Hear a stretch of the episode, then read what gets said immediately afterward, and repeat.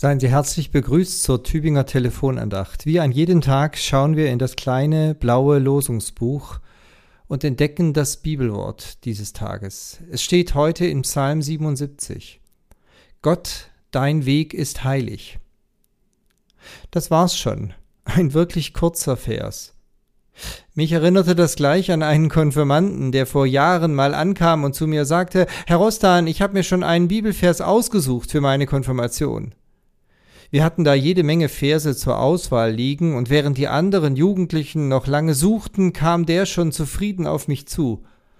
Und dort auf dem Zettel, er, den er in der Hand hielt, stand Euer Herz erschrecke nicht. Natürlich fragte ich, warum dieses Wort? Und seine Antwort Weil dieser Vers der kürzeste ist, den kann ich leicht auswendig lernen. Naja, sagte ich, so war das eigentlich nicht gedacht, aber wer weiß, vielleicht wird dir ja gerade dieses Wort aus der Bibel einmal enorm wichtig werden in deinem Leben. Ich hoffe jedenfalls sehr, dass dein Herz nie erschrecken muss, dass du nie bis ins Innerste durchgeschüttelt wirst, weil dich etwas bis ins Markt erschüttert. Dann aber, dann kannst du dich an diesem Vers festhalten denn den sagt immerhin Gott zu dir.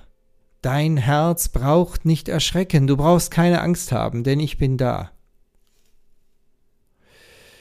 Ich weiß nicht, ob ich den Konfirmanden damals erreicht habe mit meiner Auslegung, aber wissen Sie, was die Verbindung zwischen jenem Konfirmationsspruch und unserem Bibelwort von heute ist? Es ist gar nicht die Kürze der beiden Verse. Gott, dein Weg ist heilig.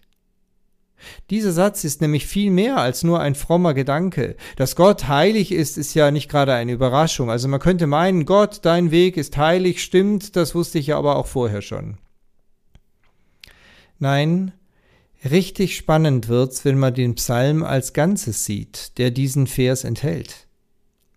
Und dann sind wir nämlich genau an der Stelle, wo auch das andere Bibelwort hingehört, das von dem Konfirmanden, nämlich in einen Moment tiefster Erschütterung und größter Verzweiflung.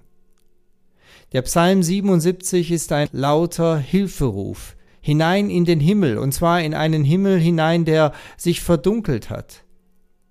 Ich zitiere, ich schreie zu Gott, so laut ich kann, ich schreie zu ihm, wird er mich hören? In meiner Angst suche ich den Herrn. Mitten in der Nacht strecke ich die Hand nach ihm aus. Ich möchte sie ergreifen, denn Trost von Menschen kann mir nicht helfen.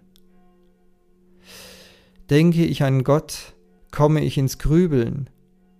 Es packt mich die Verzweiflung, er hindert mich, die Augen zuzumachen. Ich bin verstört, kaum finde ich Worte. Ich denke nach über frühere Zeiten, erinnere mich an längst vergangene Tage, als mich beim Seitenspielen noch Freude erfüllte, als mein Leben noch in Ordnung war und ich noch fröhlich sein konnte. Aber jetzt verbringe ich die ganze Nacht mit Grübeln, und immer wieder bewegen mich dieselben Fragen.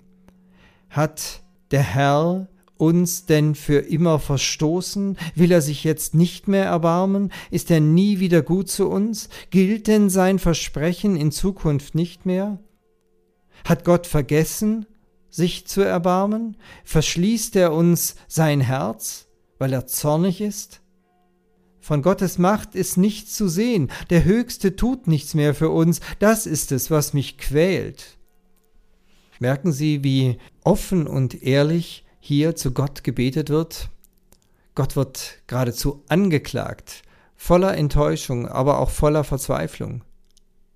Und dann kommt in dem Psalm die Wende, denn es heißt weiter, ich denke an deine Taten, Herr, an deine Wunder von damals. Ich mache sie mir wieder bewusst und zähle auf, was du vollbracht hast. Immer wieder denke ich darüber nach. Denn Gott Dein Weg ist heilig. Da ist der Vers, der heute zur Tageslosung geworden ist. Heilig ist alles, was du tust. Kein anderer Gott ist so gewaltig wie du. Du bist der Einzige, der Wunder tut. Und du hast an den Völkern schon deine Macht bewiesen. Und dein Volk, die Nachkommen Jakobs und Josefs, hast du schon mit starker Hand befreit. Eine beeindruckende Wendung ist das, Erst die tiefste Verzweiflung, die große Frage, hat Gott denn mich vergessen? Ist es denn aus mit seinem Erbarmen? Und dann die Erinnerung daran, dass wir doch einen Gott haben, der Wunder tut und der längst schon Wunder getan hat, ja sein Volk befreit hat.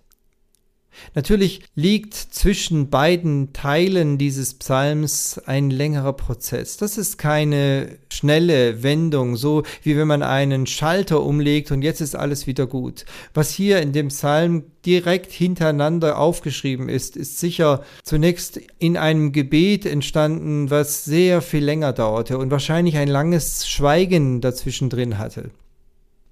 Aber nach diesem Schweigen dann die große Entdeckung. Gott ist immer noch Gott. Und er hat's immer noch im Griff, auch wenn ich es jetzt gerade nicht verstehe. Sein Weg ist heilig, ist einzigartig. Nur er allein weiß, wie mein Leben aufgehen wird. Ich darf mich nachts, wenn ich nach ihm rufe und meine Hand nach ihm ausstrecke und mich an ihm festhalten möchte, ich darf mich hineinlegen in dieses Wissen, dass dieser Gott es gut meint und dass dieser Gott noch Wege kennt, die ich eben nicht kenne, weil sein Weg heilig ist, einzigartig, ein Weg Gottes. Merken Sie, wie beide Verse doch zusammengehören?